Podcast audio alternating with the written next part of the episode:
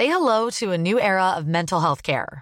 Cerebral is here to help you achieve your mental wellness goals with professional therapy and medication management support. 100% online. You'll experience the all new Cerebral Way, an innovative approach to mental wellness designed around you. You'll get a personalized treatment plan from a therapist, prescriber, or both in a safe and judgment free space. Your cerebral therapist or prescriber will outline a customized plan with clear milestones along the way so you can get to feeling your best. With Cerebral, you're not alone in your mental health journey. We're here to empower you to live a fulfilling life.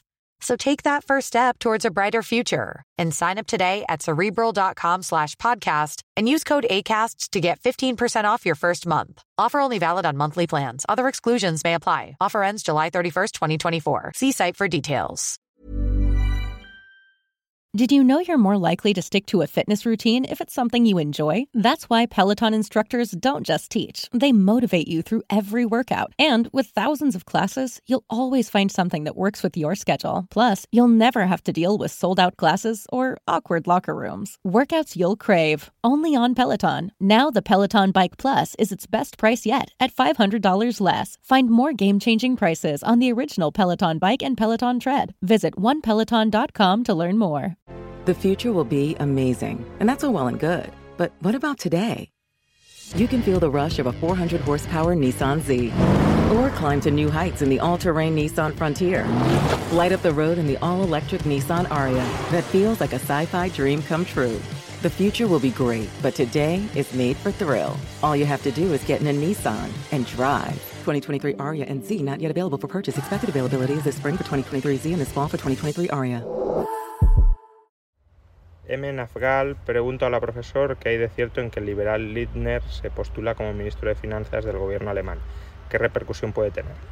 A ver, los liberales alemanes son como mucho, como muchísimo socioliberales. Tampoco vayamos a pensar que son liberales libertarios nada parecido. Pero sí es cierto que tienen ciertas ideas, por ejemplo, relativas a la austeridad presupuestaria, que si Lindner llega a ser ministro de Finanzas, pues tendrán o dejarán su impronta en el resto de Europa. Si llega a ser ministro de Finanzas, probablemente se acelere un regreso, un retorno a la austeridad. Si no, tampoco es que nos vayan a dar barra libre, ni mucho menos, eh, porque los liberales van a estar ahí impidiendo que nos den esa barra libre y tampoco los socialdemócratas y los verdes alemanes quieren que el sur de Europa tenga una barra libre de endeudamiento a costa del contribuyente alemán. Pero sí es cierto que hay una mayor eh, obsesión razonable con la austeridad entre los liberales y por tanto si su líder llega a ministro de Finanzas, pues esa obsesión eh, permeará en Alemania y de Alemania al resto de Europa. Tired of ads barging into your favorite news podcasts?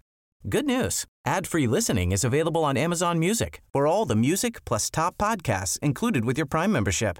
Stay up to date on everything newsworthy by downloading the Amazon Music app for free or go to amazon.com slash news ad free. That's amazon.com slash news ad free to catch up on the latest episodes without the ads.